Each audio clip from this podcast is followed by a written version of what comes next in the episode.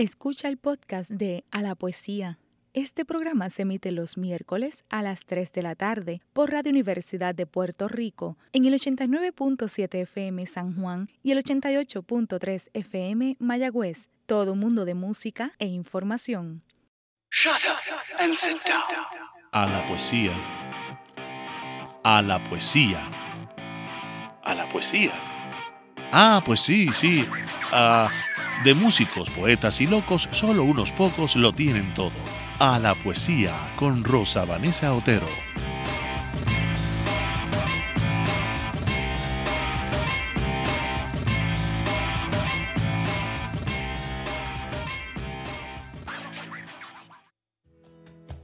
y prosiguiendo su hazaña se dirige al porvenir, una esperanza a seguir, mas no a devolver la cara, pues la vida es senda rara y en la vida todo es ir.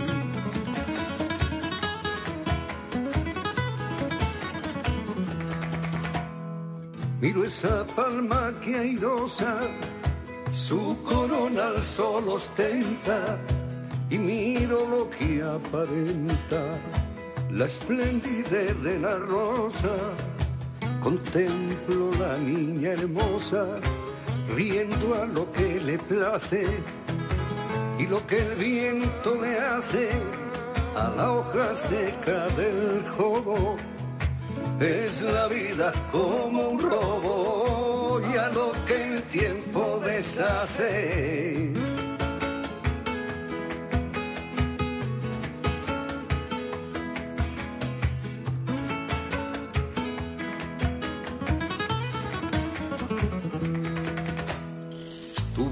Hermano que dijo cuando salí de Collores Así cantó sus amores al valle del que fue hijo.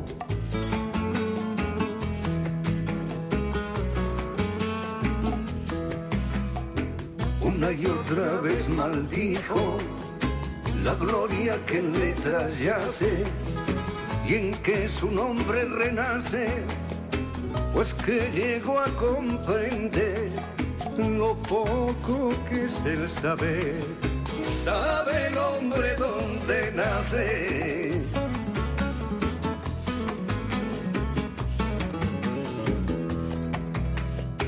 No hay más un solo camino que se quisiera tomar, más la suerte del andar maltrata y confunde el tino nadie niegue su destino. Es que ser hombre es seguir y un ideal perseguir por la vida hacia adelante, sabiendo lo que fue antes y no dónde va a morir. Sabiendo lo que fue antes y no dónde va a morir.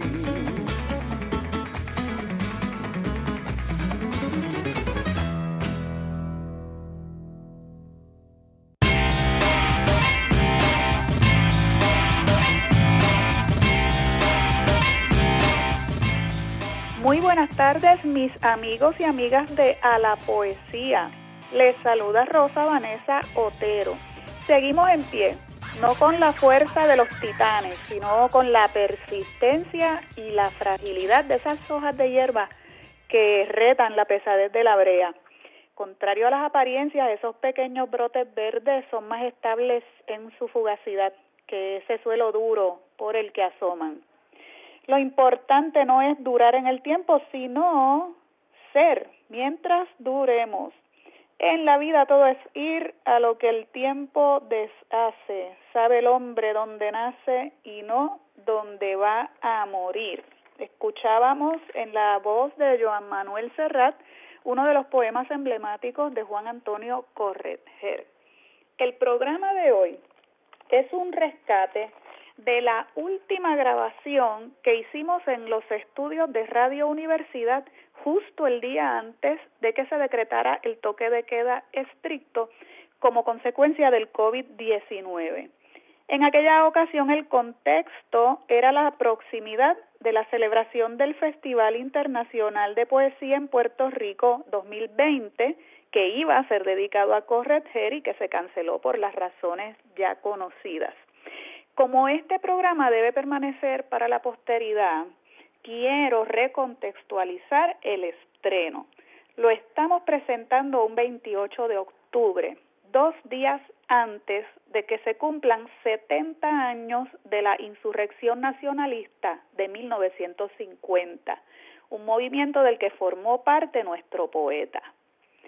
Este programa, como saben, no se dedica a la política, pero tampoco vamos a evadir el hecho de que hacemos coincidir su estreno con esa fecha que ha sido borrada de nuestra historia y para mayor ignominia en esta misma semana los niños y niñas puertorriqueños estarán muy seguros de que el 31 de octubre se celebra Halloween, pero desconocen por completo lo, lo que ocurrió el 30 de octubre de 1950 cuando por segunda vez en nuestra historia después del grito del Ares se intentó fundar a Puerto Rico como país soberano. Les dejo ese pensamiento en la mente. Sé que no lo podemos resolver en este momento, pero disfruten este programa sobre Juan Antonio Corretger, la cuestión inevitable.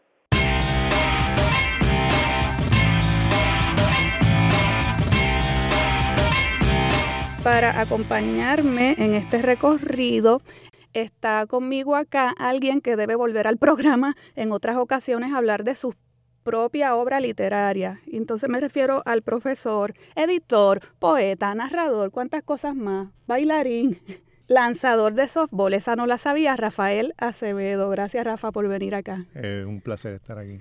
Bueno, Rafael Acevedo, vamos a ver cómo tú y yo podemos hacer en este tiempo un perfil de corregir, pero también eh, estamos en un momento en nuestro país que de verdad que hace eh, eh, urgente, ¿no? El, ahondar en figuras como la de Correger, em, ¿por dónde comenzamos?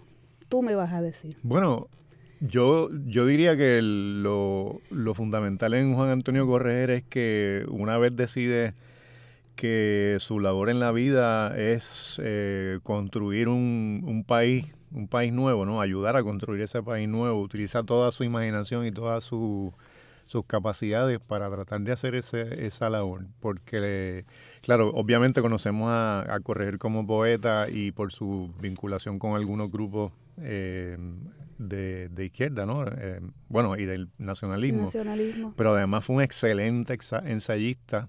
Eh, y periodista, ¿no? Así es que su labor de, digamos, difusión de, de la historia y el quehacer puertorriqueño duró hasta el, hasta el último día de, su vida. Y en ese sentido, quizás, eh, eh, quizás no, eh, es, una, es una figura que habría que retomar y recordar continuamente, no solo por su trabajo poético, sino su trabajo periodístico, ensayístico y, político. Fundó periódicos. Correger, ¿cierto? Fundó periódicos en Puerto Rico y en, y en Nueva York. En el momento en el que por razones legales no podía regresar a Puerto Rico después de salir de la cárcel, igual que Albizu, que estuvo eh, prohibido de regresar a Puerto Rico por un tiempo. Eh, allí funda un periódico en el que colaboraron entre, entre otras figuras Julia de Burgos, hablando de poesía. Eh, y al regreso a Puerto Rico también funda revistas y, periódicos, sobre todo vinculados a, al quehacer político. además, fue uno de los fundadores de la Liga Socialista que tuvo en algún momento de nuestra historia un, un papel bastante decisivo ¿verdad? en la lucha de los años 60 y 70 en, el país. ¿Tú opinas eh, que las personas jóvenes, digamos, este, las que están entre los 20, los 30 años, conocen quién es Juan Antonio Correger y esa generación? Porque no es solo él, es, todo, es toda una generación de poetas y de políticos que combinaban ambas cosas. Yo pienso, me he llevado sorpresas, por ejemplo. Sí, te pregunto eh, precisamente porque tú eres profesor universitario, entonces estás constantemente en contacto con gente cada vez más joven.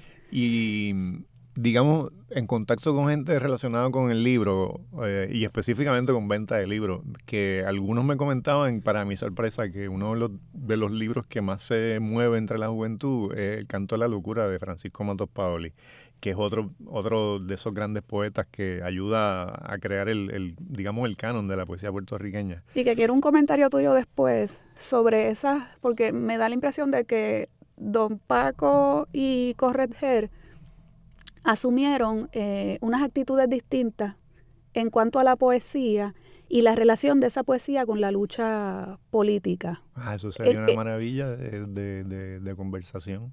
Ah, bueno, pues lo que pasa es que quisiera que, que, fuéramos de lo general, ¿verdad?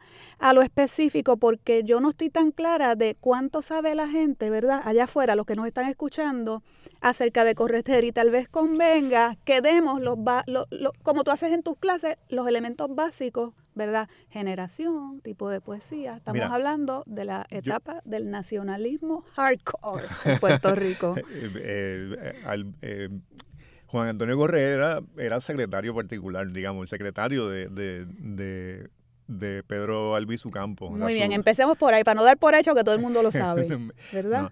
Bueno, nace en Ciales en el 1908 eh, y es un, es un poeta muy interesante porque yo diría que aún sin que lo hiciera conscientemente, en cuestión cronológica que habría que, que, ver, que ahora mismo no tengo en mi memoria, ¿no? pero corregir eh, es quizás el, poeta que comienza a hablar de la historia de Puerto Rico, retoma la historia de Puerto Rico a partir de los indígenas eh, y crea obras maravillosas como ya más adelante en los años 50 se publica Yerba Bruja, pero antes ha publicado Guaybaná, ha publicado Ulises, que es la poesía de un hombre del, del monte, de la montaña, eh, hablando sobre el mar. y desde entonces está recuperando la tradición taína, digamos que es un trabajo historiográfico interesantísimo porque no es que no es que Correger se inspiraba de una manera así muy muy general y romántica con el del indígena, sino que lee documentos. Por ejemplo, cita mucho eh, la relación acerca de las antigüedades de, la, de, los indios de Fray Ramón Pané. Eh, lo cita en su poesía y lo cita en algunos, en algunos artículos. Así que toma eso como, como punto de partida para su revisión, digamos, del de, mundo indígena y cómo entonces produce esta, estos textos. Claro que tiene un sentido eh, profundísimo porque estamos hablando de un poeta que quiere fundar la nación puertorriqueña, entonces necesariamente tiene que remitirse a un pasado que preexistió al coloniaje. Sí. ¿Ves? Y, y lo interesante es que lo hace de esa manera, como tú muy bien dices, lo hace conscientemente con, con la idea de que la, la, metáfora no sea romanticismo sobre el, sobre el indígena, sino una metáfora de la resistencia. Eso lo tiene bastante claro. ¿Y hay algo de la crítica marxista ahí? Y ah, yo pienso, eh, yo pienso que eso también sería otra buena conversación. ¿Para cuándo la vamos a dejar? Porque si hablamos de la transición que tú, que tú muy bien planteabas, ¿no? Que hay una transición de, de Juan Antonio Correa desde el nacionalismo al, al, marxismo. Lo mismo que ocurre con Clemente Soto Vélez, que es otro de esos poetas muy, bueno, Mato Pauli, muy vinculado con el Partido Nacionalista. Eh, quizás quizás Matos Paoli es el que eh, más eh, se mantiene, exactamente. digamos, en ese, en ese núcleo así del nacionalismo. Y se pone medio surrealista, sino del todo.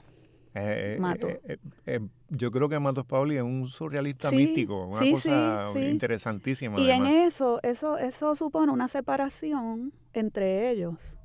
Por lo menos Matos lo interpretó así. supone, un, Cuando uno lee eh, su, lo que, su autobiografía espiritual, él comenta como si esto a él le hubiera supuesto un quiebre con sus propios este, pares. Sí, eh, eh, claro, en el plano personal... Estuvieron pues, presos juntos y toda la cosa. en, el, en el plano personal sí hay un, digamos, una, una separación en términos ideológicos también.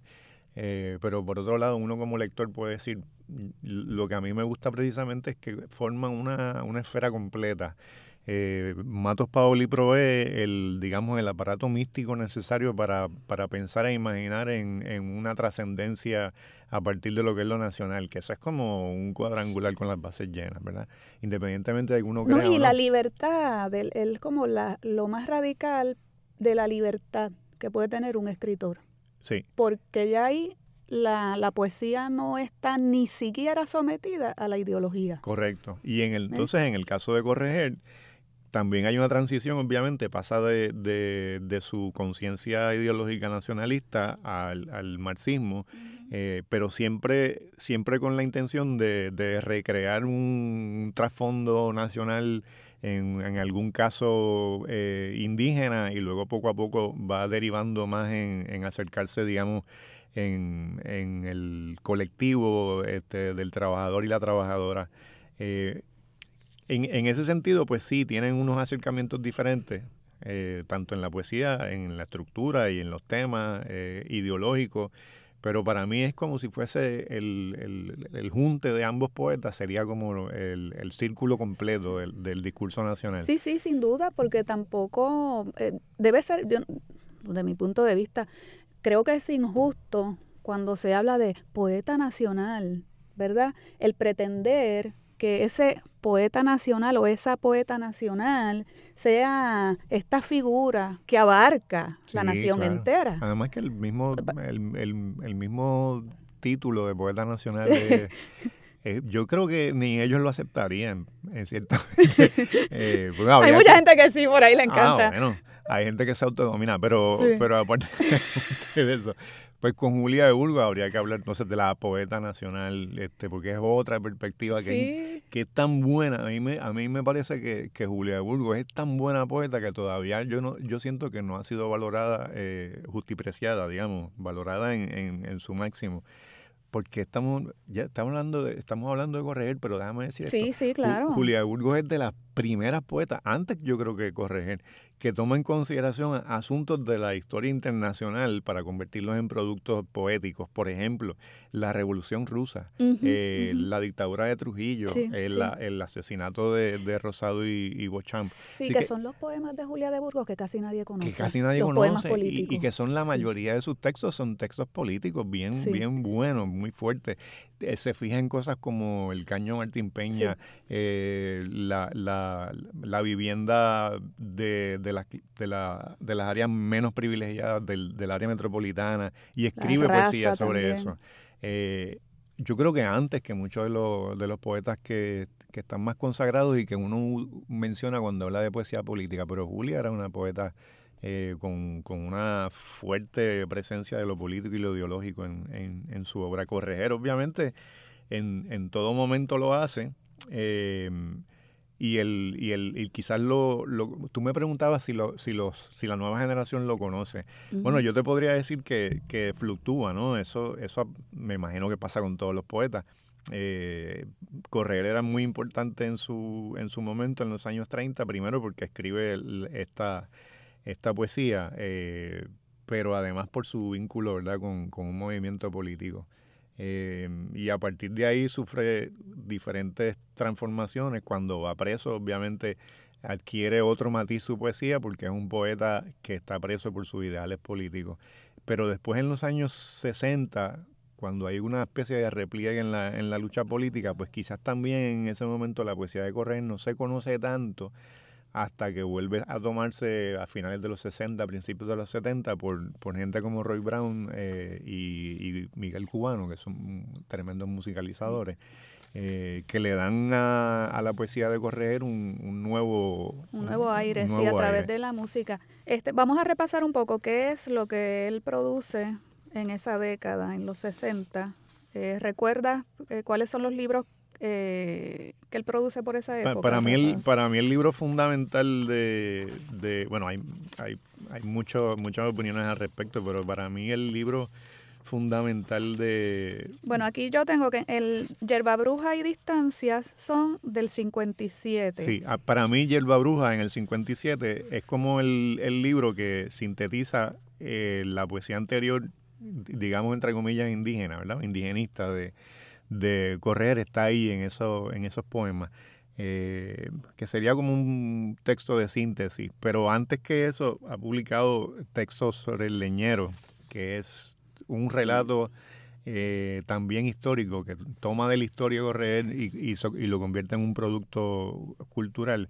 O sea que yo, yo creo que en términos, en términos de, lo, de la valoración de la obra de, de Correger habría que buscar como en diferentes épocas y diferentes textos que, que se transforman, ¿verdad?, en, en documentos, pienso yo. Como es lo propio de alguien que está vivo, los escritores muertos escriben siempre el mismo poema y lo publican diez veces.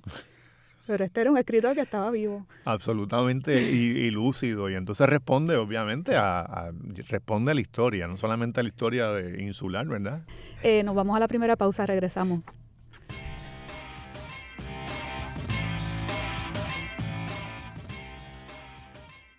Está escuchando el podcast de A la Poesía. Este programa se emite los miércoles a las 3 de la tarde por Radio Universidad de Puerto Rico en el 89.7 FM San Juan y el 88.3 FM Mayagüez. Todo un mundo de música e información. Y de regreso aquí en A la Poesía conversando con Rafael Acevedo sobre la poesía, la obra, la vida de Juan Antonio Corretger. Eh, Rafael, ¿quieres compartir con nosotros un poema? Vamos a empezar a leer de los poemas de Juan Antonio Corretger. Pienso que para hablar de, la biografía de Correger, nada mejor que las propias palabras de Correger y un poema eh, al respecto. Se lo leo para ver qué tal me queda. Para este oficio de amor nací poeta, para mostrar a la luz del cielo amado, cuando la maldición mancha la tierra y el crimen va por montes desatados. Como llama a mi pecho la poesía y yo canto y pólvora contesto, el canto pongo a repicar la ira, pólvora en cada sílaba del verso. Un poema de Juan Antonio Corretger que define muy bien su proyecto vital. Vamos a escuchar ahora un corte de música. Una de las cosas que mantienen viva la poesía en la mente del pueblo son las versiones musicales que se van creando con el paso de los años. ¿Quién no conoce Boricua en la Luna, por ejemplo? En la vida todo es ir, tal vez lo recuerda menos gente, porque no han seguido haciéndole muchas versiones luego. Pero está esta otra canción que es como una especie de himno, o Moín, y la vamos a presentar en una versión bastante reciente. Es de la banda Sol de Menta, rock latino, señores, o Baumoín.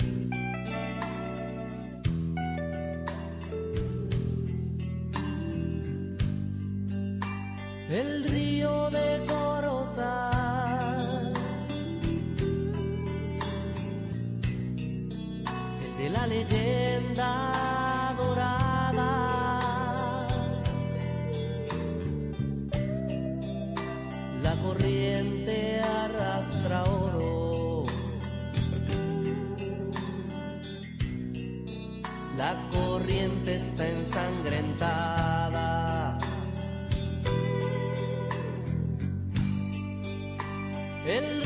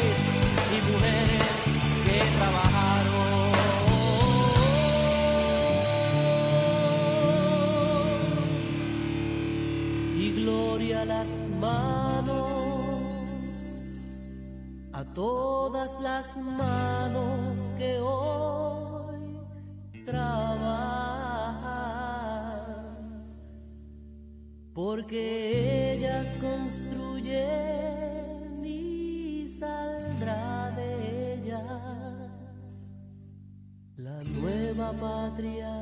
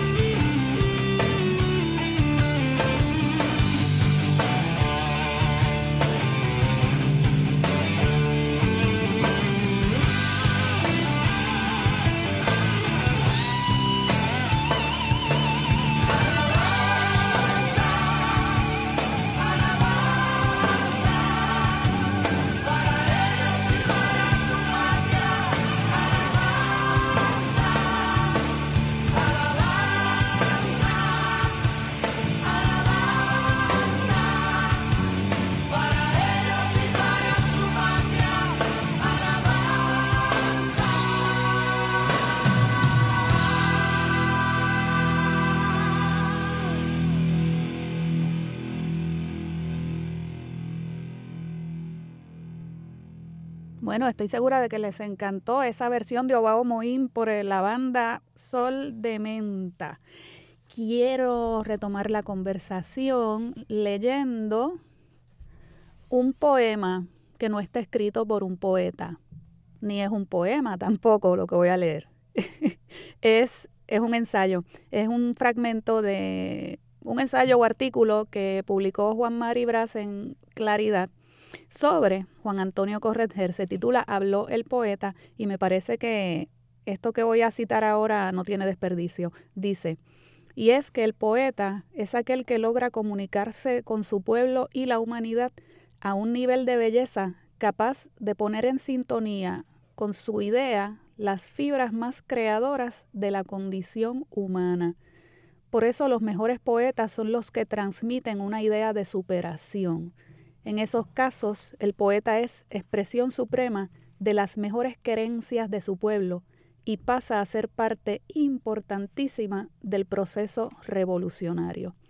Este tipo de poeta como Juan Antonio le da a los suyos una antevisión del futuro, alcanzar ver la luz desde la oscuridad, atisbar a la distancia los desencadenamientos de la historia, va siendo cada vez más fruto del estudio objetivo de la realidad a la luz de los grandes hallazgos de la sabiduría. Esa formidable articulación de la visión de conjunto de la vida del hombre en la tierra que representa el materialismo histórico, en vez de reducir la magnitud de la poesía como necesidad del desarrollo social, lo que hace es elevar la perspectiva del poeta e imprimirle mayor exactitud a su antevisión. Hace un ratito hablábamos de que Corretger y Matos Paoli habían asumido diferentes este, actitudes. Entiendo yo que este párrafo de Juan Mari nos puede ayudar un poquito. Eh, claro, Juan Mari está del lado de la, de la poesía como parte de un proceso eh, de cambio político revolucionario. Juan, Juan, Mari, Eh, Juan Mari tenía mucha, eh, no intuición, sino conocimiento de la, de la, de la literatura desde esa perspectiva. Yo recuerdo, por ejemplo, que, que me habló en una ocasión de, de Milán Kundera, de la narrativa de Milán Kundera. Por cierto, Milán Kundera que tenía bastantes problemas con, con el Partido Comunista de su país, en Checoslovaquia entonces. Eh, y, y, esa división que tú, que tú planteas entre, entre Correger y, y Matos Paoli, eh, que vuelvo, insisto, ¿no? que lo que hace es que, que, convierte todo ese círculo de lo que es lo nacional en un círculo completo. Eh, se, se, va, digamos, estructurando a partir de la, de la cárcel después del, del 36, los años 30, finales de los años 30, en que, en que Correger entonces en, en la cárcel y, y, en su estadía en, en los Estados Unidos eh, va acercándose al Partido Comunista y a, y a comunistas eh, norteamericanos y latinoamericanos, obviamente, y poco a poco va asumiendo entonces esa, esa perspectiva de, de análisis de la realidad. Hay, un, hay una cita del periódico El Mundo del noviembre del 1946, por ejemplo, en la que Correger establece la oposición entre el radicalismo y el nacionalismo y su nueva posición política, ¿verdad? Entonces, cito, es bastante breve. Eh, establece esa posición, dice, entre el radicalismo de los nacionalistas y el radicalismo de los comunistas hay toda una montaña de ideas. Mi partido, el Partido Comunista, es nacional en su forma y socialista en su contenido. Así que ya ya en el 46 Correger está eh, muy, muy consciente ¿no? de esa separación ideológica y de hecho ha escrito también sobre, sobre la figura de Albizu con mucho respeto, con mucha, con mucha adhesión, digamos, pero separándose ideológicamente del, del, del Partido Nacionalista, mientras que en, el caso. De, Matos Paoli, muy, muy, a, muy tono con, con, la, con el modo de interpretar la, la realidad que tenía el Partido Nacionalista, insiste en, en, ese discurso y además desde una perspectiva eh, cuasi religiosa, mística, eh, que no, que no tienen, no, no es rara si uno conoce verdad la, la, postura del Partido Nacionalista, que más bien parecía como una especie de máquina que producía símbolos nacionales. Uh -huh, Yo creo que en toda la, en todos los desarrollos de cualquier nación hay un momento en el que se comienzan a, a crear y asumir símbolos que son parte de ese discurso nacional. Y de eso se encargó Albizu y el, y el Partido Nacionalista, la bandera, eh, la, es- lares, ¿no? Como el lugar al que hay que peregrinar, los sacrificios que Sí, hay como que si fuera hacer. un altar. Sí, sí, eh, es, sí. es un discurso religioso Sí, y, y sí. yo creo que Matos Paoli está, está a su gusto, ¿no? Esa Bueno, su- de hecho, exactamente, porque Ma- Matos Paoli equipara en su teología, que es muy particular, eh, equipara la figura de Albizu con la de Cristo Sí, el maestro. y, y con la de Pedro. Pe- bueno, compartía nombre para más, ¿verdad? Eh, Y, y- y es un, es- yo creo que es, es normal, ¿verdad? En todos los movimientos de, de liberación nacional que haya que haya esa, ese interés en crear un, una mitología. Cuando yo digo mitología no estoy, no estoy sí, el valorando de, eso. los, de los Sí. símbolos que fundan eh, Eh, la nación, que Correger lo hace de otra manera. Claro, entonces, Eh, como muy bien dice ahí el, en el texto de Maribras que tú citaste, eh, lo hace desde una perspectiva materialista. Que, Sí, y de- que hasta en el, en el texto ese Obamoín, que quizás es el más conocido, que ha sido el, más mu- musicalizado por Roy Brown, Sol de Menta, este, algunos grupos de reggae lo han musicalizado también y se oye bastante bien. Eh, ese final del texto es, es más bien una, una locución, ¿verdad?, a los trabajadores y trabajadoras. Eh, des- después Matos Paoli escribió unos poemas sobre el obrero, pero desde su estilo, ¿verdad? Desde su perspectiva. Eh, pero ahí, ahí, no sé, siempre me ha parecido muy, muy tierno el hecho de que, de que estos dos eh, monstruos, ¿verdad? De la, de la, de la poesía puertorriqueña eh, se, se separaran, ¿no? De, de ideológicamente, pero a la misma vez construyeran entonces un, un espectro quizás más amplio, ¿verdad? De, de lo que es la, poe- la poesía nacional. Bueno, y salimos ganando nosotros. Claro. porque tenemos dos, dos poetas, dos poetas gigantes y que cuando uno los lee, em, tal vez Mato sea más difícil para algunas personas por la cuestión esta más este surrealista a veces, hermética si se quiere. Eh, y bueno, y en ese sentido, pues corregir es entre comillas, más fácil de, de, de entender porque tendía a escribir buscando una claridad, una comunicabilidad dentro de lo que estaba, ¿verdad? Eh, trabajando. Que, que exacto, que, que es parte de su, de su propuesta política, ¿verdad? Seguro, Eh, seguro, no, no, no escribir para, para que no te entiendan, sino pensando que te pueden entender.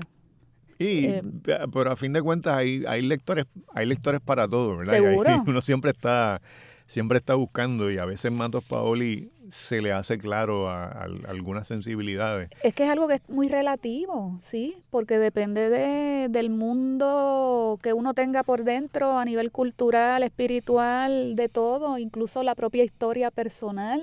Muchas veces eh, un lector que no es especialmente culto puede conectar con unos textos simplemente porque allí se tocó algo que para esa persona es familiar, a nivel biográfico Sí. incluso. Bueno, ya estamos acercándonos al- a la próxima pausa, Rafael Acevedo. ¿Cómo va a ser? ¿Cómo va a ser? Sí, El tiempo eso. se va volando aquí. Muy bien, regresamos pronto.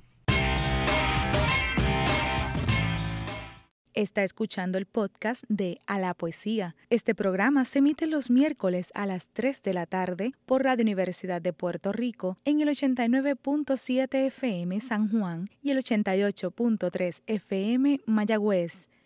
Todo un mundo de música e información. De regreso en A la Poesía hemos llegado al tercer segmento, aquí conversando con Rafael Acevedo sobre Juan Antonio Corretger. Cuéntame, Rafael, ¿tienes algún comentario? Que veo que tienes un libro en la mano. ¿Qué libro es ese? Bueno, este libro es eh, Juan Antonio Correro, La poesía inevitable de José Ramón Meléndez, que para mí es, quizás el, el estudio o la serie de, de estudios sobre Correger que más eh, me impresiona, sobre todo por el, el, el- el obsesivo interés que tiene José Ramón Meléndez en explicar de manera detallada no solamente la obra eh, literaria de, de Juan Antonio Correger, sino asuntos de la, de la biografía. Eh, este es quizás el libro, eh, es mi lectura, por supuesto, este es el libro más lúcido que hay sobre la obra de Juan Antonio Correger.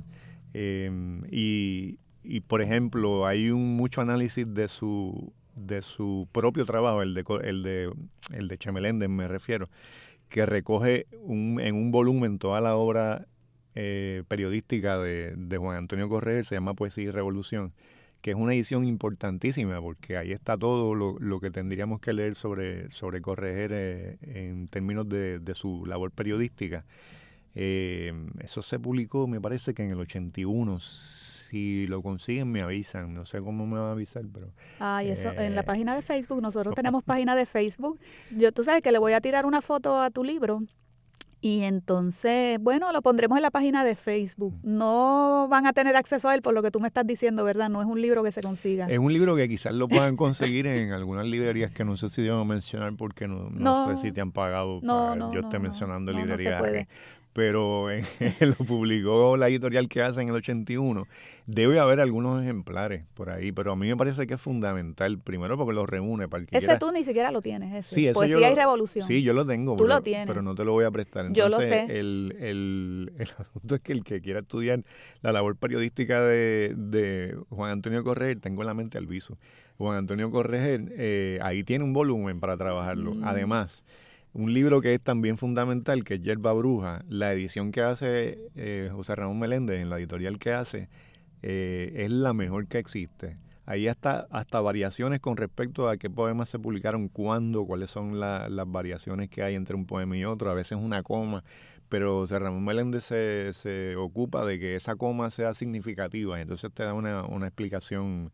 Eh, a, a mí me parece que José Ramón Meléndez hace un trabajo Que de... fija la, fija la obra Sí, entonces. sí, y, y además el trabajo que hace que hace José Ramón Meléndez con, con la obra de, de Correger, yo diría que, que lo, lo saca ¿no? del entorno este de, bueno, es el poeta que escribió sobre lo, sobre lo indígena, o es el poeta que escribió algunas décimas que se han musicalizado. No, este, esto es una, una, un trabajo y un estudio que te, te hace ver cómo es de hecho, él dice la, la poesía inevitable, ¿verdad? Cómo es un poeta esencial en la, en la literatura puertorriqueña. Y con respecto a la edición de Yerba Bruja, eh, ahí están todas las referencias literarias. Yo creo que para un estudioso o para un lector de poesía que, que no le interesa demasiado el, el estudio, ahí, ahí lo tiene dado, digerido. Es, es fantástico el trabajo. Eh, Correr en cierto momento fue casi como el, el, el símbolo, el vocero, digamos, de, del el grupo machetero, porque cuando estábamos hablando ahorita de lo ideológico, fundador de la, de la, de la Liga Socialista, eh, pero además otros grupos lo, lo, lo nombraban comandante, simplemente por, porque pues esa, esa, ese es el título que le dieron ellos, ¿no? No que él se auto, autoimpuso. Eh, pero ya, yo estaba diciendo lo de los libros de José Ramón sí. Meléndez porque son eh, para mí los libros que mejor eh, explican la obra de, de Correger y sobre todo porque trabaja además con la, con la prosa, que no deberíamos eh, olvidar que fue un excelente ensayista además. Ensayista, periodista, poeta. Tenías, querías compartir hace un rato una cita del libro este que, que nos estabas comentando. Nos mencionaste Poesía y Revolución, pero tienes aquí otro. Este es... Juan Antonio Correro, La poesía inevitable. Eso es un ensayo biográfico, pero además eh, puntilloso con la cuestión de la obra literaria y ubicándola en el contexto histórico. Te mencionaba específicamente la edición de Yerba Bruja porque me parece que no existe mejor edición de ese libro que como me- comentábamos ahorita al principio del, del programa, es donde ahí está sintetizado todo el asunto de la recuperación del, del mundo de indígena y sobre todo como, como metáfora de la resistencia, no simplemente como un rescate romántico. Y en el caso de la décima tampoco... Es que esto de la décima es, es un poquito problemático, ¿verdad? ¿Por qué? Bueno, porque se la relaciona con lo que acabas de decir, con una, con la nostalgia por un mundo agrario, eh, campesino, que no fue nada romántico. La, la- la vida en el campo no era tan idílica como algunos otros poetas la, la hayan presentado. Y no Bueno. se puede decir que, que las décimas de Correger fueran precisamente idílicas, pero hay mucho, mu- mucho arrobo de belleza, de, de admiración de él hacia la naturaleza de, de su, de su isla. Y a la defensa de la naturaleza también. Claro. En ese sentido es bastante contemporáneo. Eh, Sí. Yo, yo no, yo no, bueno, sí, obviamente uno asocia la décima con, con el mundo, con el mundo rural del siglo XIX principios del siglo XX, aunque no necesariamente las décimas de Correjero o las décimas de, de Matos Paoli este, sean en ese sentido una, una visión romántica del, del pasado. Podría ser, claro, por razones de que, de que ambos vienen del Partido Nacionalista que, que reconstruyen esa historia y, y en ciertas ocasiones uno, uno podría ver que el, el siglo XIX se ve desde una mirada romántica. eh, cuando todos sabemos después, después Sí. de los estudios históricos, ¿verdad? Que no, no lo fue en lo absoluto. Eh, pero en el mismo caso de, de, de José Ramón Meléndez, que es un discípulo, digamos, poético de, de Correger, eh, Meléndez publica decimos décimas, que son las décimas urbanas, que es como casi un diálogo con su, con su maestro, ¿no? Que, que Sí. es Juan Antonio Correger. Ahí quería llegar a, a esa- a esos otros acercamientos que van surgiendo generaciones después, las décimas de Che Meléndez, un trabajo más reciente, el de Urayoan Noel, que, que es un trabajo cargado de ironía, incluso de parodia, y, y usa la décima y la deconstruye, hace lo que le da la gana, ¿verdad? Con, con, con la forma de la décima. em, ¿verdad? Haciendo como una especie de crítica desde la poesía sobre lo que son nuestros esquemas, precisamente sobre la nacionalidad, la raza, eh, la ciudad. Eh, toda esa mezcla está en ese libro de Urayo Anual que se titula Boring Ken. Boring de aburrido y Ken de estuche. Y entonces juntos forman Boring Ken. Y en algunas secciones del libro el Boring Ken es el Ken aburrido de Barbie, ¿sabes? Ese tipo de juego que establece él. Urayoan es, es además genial en el sentido de que Urayoan escribe décimas en inglés. Eh, Esas no las he leído. Yo creo que el- yo creo que Urayoan Noel eh, es, es- que es parte ¿no? de este de este discurso de lo que es la nación de una manera bien bien rica, bien crítica, ¿verdad? Sí. Este, lo cual es nítido, ¿verdad? Porque enriquece nuestra, nuestras definiciones. Eh, y, y yo creo que con respecto, por ejemplo, la diáspora está ahí incluida en, en- en la poesía de Urayoan Noel. Eh, en ese sentido, la nación puertorriqueña, si se quiere hablar de la nación puertorriqueña, ¿verdad? Que no es una obligación, no puedo hablar de otra cosa si quiere, pero la nación puertorriqueña incluye la, la diáspora y la, y la incluimos desde, desde que comenzamos a leer a los, a los, a los llamados poetas neoyorricanos. Pero en el caso de Urayoan, Urayoan une, yo creo que mejor que nadie, e- esa, mm, esa idea de lo que es la diáspora con, con la forma tradicional puertorriqueña que es la, la décima, eh, nada más y nada menos que en inglés, o utilizando palabras en inglés de Sí. manera de manera perfecta, o sea, no es, no es como Claro, que sí, sí, sí. Él, él cuenta bien las sílabas. Sí, sí, sí, sin duda. Sí, y otra cosa, la, la cuestión del humor, que yo encuentro que el humor en nuestra poesía no es usual, o sea, el, el, el humor en la poesía puertorriqueña es escaso. Y él lo maneja muy bien porque es un humor que es irónico, es crítico, eh, como dije hace un rato, puede ser paródico. Eh, Sí, estaba pensando en qué poetas utilizaban el humor en la, en la, en la poesía. Eh, y la verdad es que no recuerdo mucho. Momo quizás, pero eso obviamente era, era poesía paródica, eh, y en el siglo XIX. Eh, pero quizás en otro día me dice y yo vengo y busco. me voy a Sí, buscar sí, hay que hacer una investigación porque ese tema a mí me interesa muchísimo. Entonces te traje lo de la décima precisamente porque, eh, pues en- especialmente en la crítica reciente, eh, pues hay, hay como que un tema con esto, de, de, de, la, de, la, de ver la décima como una generalización de una forma que, que tiende a, eh, a estar como en una nota nostálgica acerca de un pasado que en realidad no, no debe, no tiene por qué perpetuarse. Este, pero que de verdad cuando uno va a los poemas uno por uno, no necesariamente hay tal cosa. A veces yo pienso que esto tiene que ver más con que la décima que se quedó en el subconsciente de todo el mundo aquí fue la de Llorens. Ah, ¿Ves? proba- sí, sí, sí, estoy de- muy de acuerdo contigo. Yo creo que yo creo que cuando hablamos de décima pensamos en, En en Llorens. Y no, no, no, no, hay bastante, hay una buena producción de décimas, des- desde las décimas populares a, a- a las décimas de Claro. Correer, las propias décimas de Mato Paoli, las décimas de este muchacho, Urayoan Noel, le digo muchacho de cariño, ¿verdad? No, no porque lo Ujú. esté quitando, restando seriedad al asunto. No, que eres Eh, más viejo que él. eh, eh, además, eso, es totalmente innecesario. Eh, Ser viejo, ¿verdad? Es muy bueno ser viejo. Quitando- Lleguen a la vez con dignidad y con orgullo, con quitaste sabiduría acumulada. Pero eso digo yo. Eh, la- la- en la décima cabe, cabe todo, ¿verdad? Sí, o, en, sí. o en el soneto. Yo creo, yo creo que son prácticas válidas, ¿verdad? El- yo- y en el- el- los escritores más recientes eh, no tendrían por qué pensar que la décima es simplemente Llorens, ¿verdad? Oye, y, y, y que tampoco hay problema con Llorens, porque también hay que pensar una cosa. La- los escritores vivimos en la época en la que vivimos y pues hoy día uno puede decir, es que el jíbaro no representa a la totalidad de lo que somos los puertorriqueños y eso es verdad, pero el jíbaro fue una, o es, porque puede haber dos o tres por ahí todavía, ¿sabes? Mi abuelo todavía lo era. Sí, sí, sí. ¿ah? Eh, Yo- no, no es que representa la totalidad de lo que es la puertorriqueñidad, pero es una forma de ser puertorriqueño. Claro, y además que no es, no es- hasta hablando de la hispanidad, no es lo mismo la hispanidad de, de, de Pedro Albizu Campo que la hispanidad de insularismo de Antonio S. Pedreira, que la hispanidad que pudo haber eh, reflejado en algunos poemas eh, Juan Antonio Correa al principio de, de- de su vida, ¿verdad? Como poeta.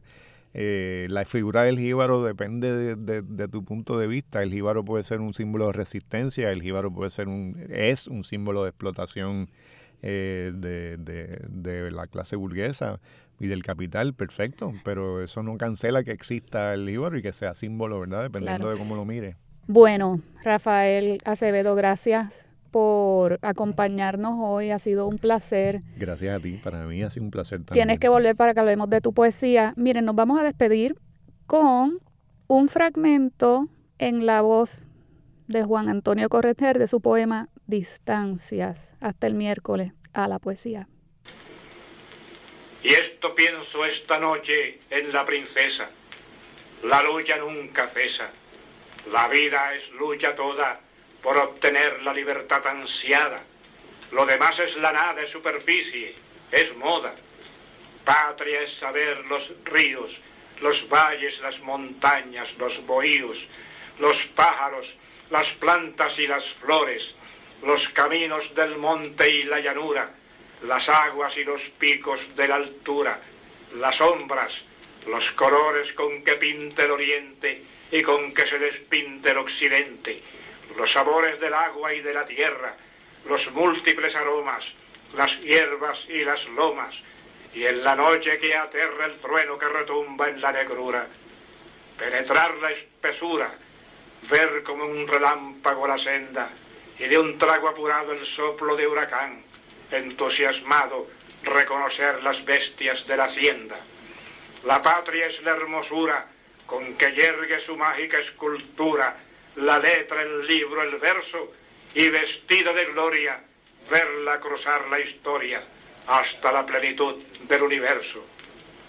Tomar su cardiograma y ver cómo le inflama la salud los rubores, besarle su bandera, soñarle su quimera, amarle sus amores, pero en la dura prueba, cuando la patria breva de nuestra propia vida en la corriente, la patria estremecida que lleve por coraza nuestra vida, esa patria exigente que impone su silencio o su palabra y con sus manos labra en la sangrienta masa de dolores, a golpes de centella, la forma de una estrella, un canto de fulgores. Cierto momento, un día, tras la muralla fría de la prisión, un preso meditará ese juego de distancia entre su muda estancia y el cercano embeleso que al corazón le dice, afuera, junto a la reja carcelaria, espera inútilmente verte tu consuelo y siente como aquel que la mirada tiene hundida en la noche de la nada y quiere ver el cielo. Cárcel de la Princesa, marzo de 1951. Desde las ondas del mar, que son besos a su orilla, Una mujer de Aguadilla vino a New York a cantar.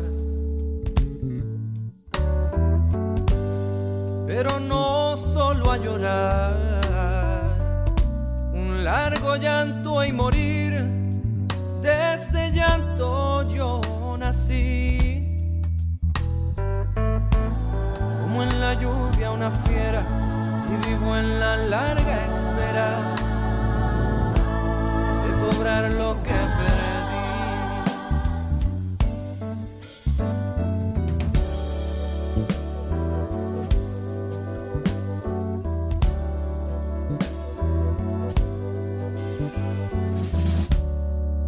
Por un cielo que se hacía más feo, más, más volaba. A Nueva York se acercaba un peón de las Marías. Con la esperanza decía. Shut up and sit down. A la poesía levanta el vuelo hasta el próximo miércoles a las 3 de la tarde por Radio Universidad de Puerto Rico. A la poesía. Con Rosa Vanessa Otero. Acaba de escuchar el podcast de A la Poesía. Le invitamos a que nos sintonice los miércoles a las 3 de la tarde por Radio Universidad de Puerto Rico en el 89.7 FM San Juan y el 88.3 FM Mayagüez. Todo un mundo de música e información.